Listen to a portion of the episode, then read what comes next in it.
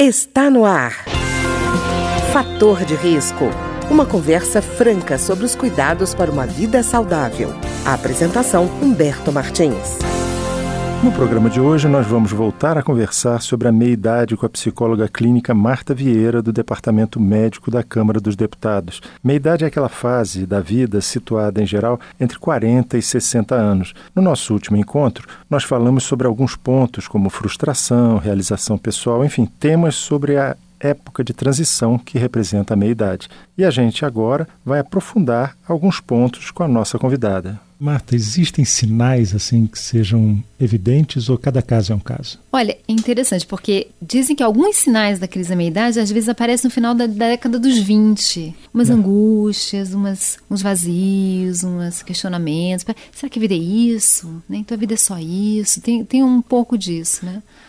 Mas eu acho que tem alguns sinais sim. Eu acho que é, eu acho que os sinais, eu acho que é o primeiro um tom um pouquinho depressivo um senso assim de decepção com o primeiro si mesmo, momento com que... o outro, com casa. E aí é. com todas, né, com tem a, a, a, com casamento, com, com os relacionamentos de um modo geral, com a paternidade, maternidade, com a vida profissional. Tem uma outra coisa importante que é ver o declínio dos pais, né? Que isso também uhum. mexe, também é um sinal. O corpo que antes era meu aliado incondicional, agora de vez em quando me deixa na mão, né? Já pode atrapalhar os meus projetos, né? Então eu acho que tem vários sinaizinhos, são coisinhas que vão.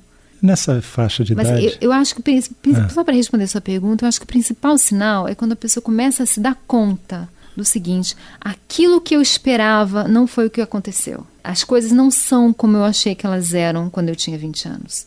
Entende? A minha uhum. expectativa foi frustrada. É o início da meia idade. É o primeiro momento em que a gente pensa, na verdade, que a gente morre, né? Que a gente é finito. É, né? a gente sabe, né? Mas é um momento que fica mais claro. Eu acho que quando, quando a gente é mais jovem, isso tudo fica para depois, né? Sempre tem aquela coisa, não, tudo bem. Isso a gente sabe que é irremediável, que vai acontecer. É. Outras coisas a vida pode te dar ou tirar, mas a morte não tem jeito. É, você chega lá. Eu, é. Aí você vai avançando na idade, parece que ela fica mais perto. Né? É, eu acho que aquela coisa da, da urgência né? na minha idade, é aquela coisa, eu tenho que fazer agora, porque eu não sei se eu vou poder fazer daqui a 10 anos, eu não sei como é que eu vou estar. Tá. Tem um senso assim de urgência, de viver a vida, né? Tava... De aproveitar a vida. Não. Eu acho que é uma fase que a gente quer ter alegria, a gente quer fazer coisa que a gente gosta, tá com quem a gente gosta, fazer o que gosta. E outra coisa interessante, essa reflexão, essa tem a ver com, com retirada desses papéis, né? O que a gente gosta, nem sempre o que a sociedade fala que a gente tem que uhum. gostar. Então, às vezes, para mim, me divertir na sexta-noite não é ir para uma festa, azarar. Às vezes eu vou ter muito mais prazer com um livro em casa, dormir cedo. Então, essa, essa percepção assim, do que, que me dá prazer de verdade, o que, que eu gosto de verdade. É, porque também se quiser mostrar para os outros que está bem, acaba acontecendo aquela situação de que está na meia idade e sai com uma menina de 20 anos. Aí são dois mundos completamente diferentes, mas ele gosta de fazer parecer é. que não envelheceu, que ele ainda é, é... Eu acho que essa coisa da, da, da, relacionamento com pessoas de uma, de uma idade muito diferente, às vezes tem algo muito sincero e verdadeiro. Eu não uhum. acho que seja sempre algo assim de uma... Eu acho que às vezes rola mesmo uma, uma afinidade de alma e, e tem coisas que são bem verdadeiras. Eu não acho que é sempre isso, né? Mas às vezes acontece mesmo uma busca, né? Se eu tiver com alguém mais jovem, eu vou me sentir jovem e buscar aquela juventude perdida. E isso acaba que é tiro pela culatra, né? Porque muitas vezes a pessoa muito mais jovem vai, vai fazer você se sentir muito mais velho, né? Uhum. Então isso é, acaba que não traz. É, tá com uma pessoa mais jovem pode trazer um momento assim de, de entusiasmo, né? Mas não vai fazer você mais jovem de verdade, né? Mas eu acho que às vezes esses relacionamentos são verdadeiros e tem alguma coisa sincera ali, né? Acho que a gente não pode generalizar, né? Mas, não, mas isso é, não, acontece, é, sim. Mas sem generalizar, às vezes você tem uma tendência a tentar compensar. E nessa compensação é. pode haver, assim, por exemplo, excesso de consumo. É, a gente está numa sociedade consumista, uhum. então mostrar que eu posso consumir, é. que eu posso ter coisas que. Isso não... que você falou de compensar, isso é uma coisa que faz parte mesmo da crise da meia-idade, que é o seguinte: eu casei cedo é, não fui namorador, aí de repente eu chego naquela idade que eu falo, eu ainda tô podendo, mas não sei até quando, quer saber, eu vou é sair, quero ter um monte de mulher para compensar algo que não foi feito antes, né? Uhum. Ou, ah, eu sempre quis, é, sei lá, ser mochileiro, então eu vou fazer agora, né? Uhum. Eu acho que isso existe às vezes, essa busca de alguma coisa que não foi vivida antes. E aí ela pode escapar para, por exemplo, compulsão por álcool, por alguma coisa assim que. Ah, eu, essa questão da compulsão por álcool, eu acho que. Eu acho, aí já é outro um assunto extenso, porque essa questão da, do abuso de substância é um, é um, assunto bem extenso. Mas eu acho que o álcool é usado muito para como um sedativo mesmo, né? Ele, ele meio. Hum. A pessoa que está em dor, ela bebe, ela dá uma. Ela, ela faz as pazes com a vida ali enquanto ela está sob efeito né, do álcool, né? é sempre transitório, não resolve nada, mas. Adia mais uma vez um é, pouco. É, né, mas assim, a depressão é muito comum, o abuso de substância é comum.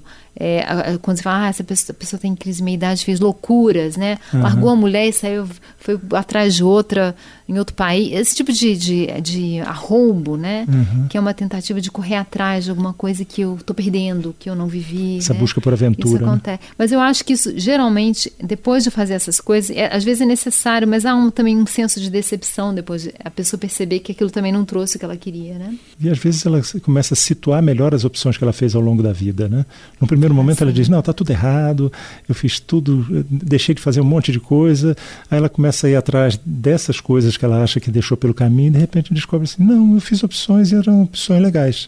Eu, eu acho que é aquela, a gente não pode ter tudo, né, Humberto? Ah. Assim, é, a gente tem que escolher o que. A vida é breve, o dia tem 12 horas e ninguém consegue realizar tudo.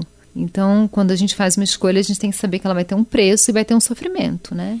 Uhum. E ninguém vai ter tudo, ninguém vai ter tudo. Não, não daria para percorrer os vários tudo. caminhos. Não né? dá, não dá, não dá.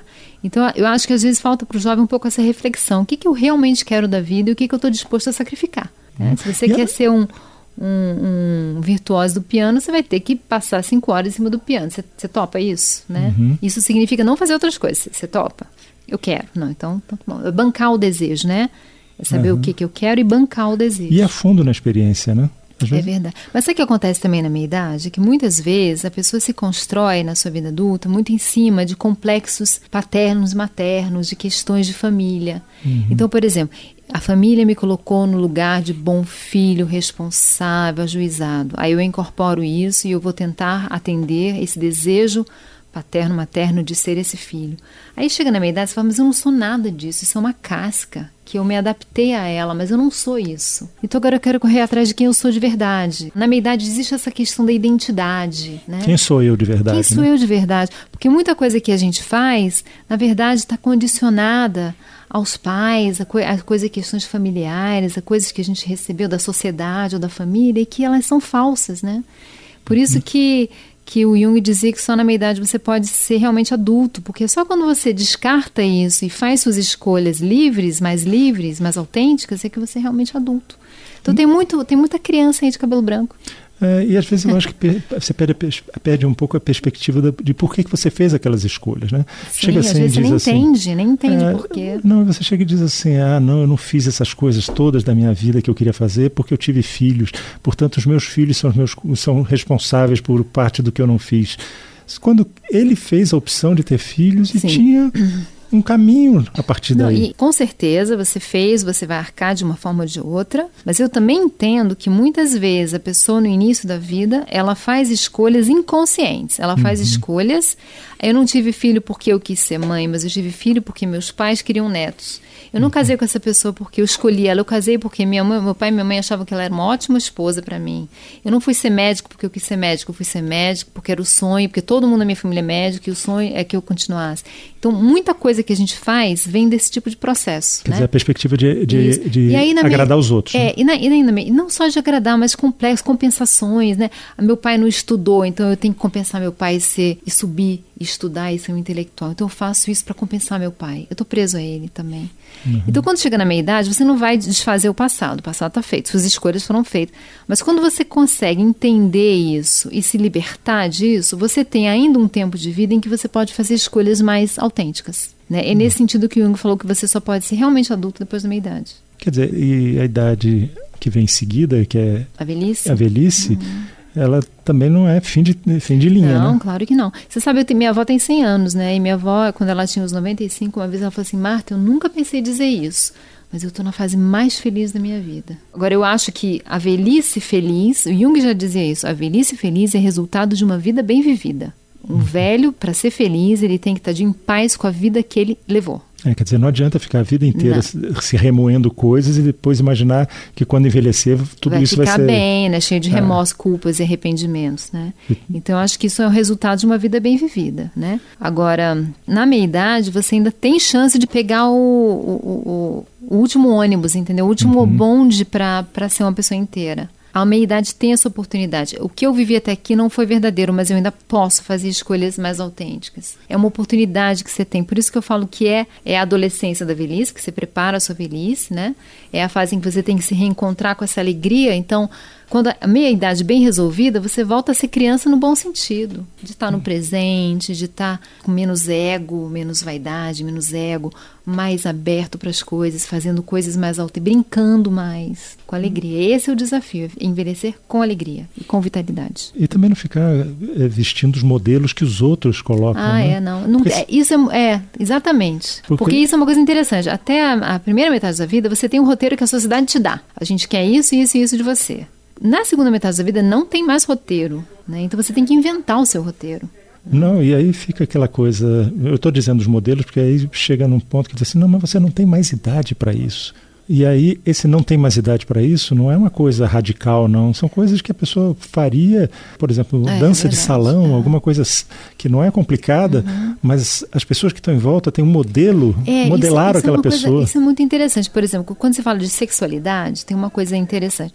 As pessoas têm uma ideia de sexualidade como a sexualidade do jovem, do, do adulto que está em idade reprodutiva. Quando a pessoa fica mais velha, a sexualidade não acaba, mas ela muda. Né? Uhum. Então, mas, é, mas, não tem muito discurso sobre isso. Então, como é que é a sexualidade do velho? Não é igual do, do jovem, mas ela existe. Mas só que, uhum. é, na verdade, você tem que produzir literatura sobre isso. E à medida que você produz literatura, tem alguns filmes, recentemente eu vi um filme interessante sobre isso. Quando você começa a produzir histórias que dão conta dessa subjetividade, você abre o espaço para que as pessoas vivam aquilo. Né? Então, assim, uhum. o modelo do velho hoje ainda é o jovem. E não funciona. Né? Não é mais isso, é outra coisa. Né? Então, na verdade, é essa coisa de da, da, a gente vai e eu acho que isso já está começando a acontecer, tecer discursos sobre essa fase da vida que dão visibilidade para ela, dão, dão, vamos dizer assim, é, endossam, né, dão validade para essa fase da vida que é diferente, né, da que, velhice, da, da meia idade também. E que está rompendo é. modelos, né? Rompendo modelos. Está ótimo. Modelos. Eu queria agradecer então a Marta Vieira, que é psicóloga clínica do Departamento Médico da Câmara dos Deputados e que conversou conosco hoje sobre a meia-idade e a crise da meia-idade. Obrigado, Marta. Obrigada. O programa de hoje teve trabalhos técnicos de Ricardo Coelho. Se você tem alguma sugestão de tema ou comentário sobre o programa de hoje, basta enviar uma mensagem para o endereço eletrônico programa fator de risco, tudo junto, arroba gmail.com. Até o nosso próximo encontro. Fator de risco, um programa com dicas para melhorar a saúde. Uma produção da Rádio Câmara, transmitida por emissoras parceiras de todo o Brasil.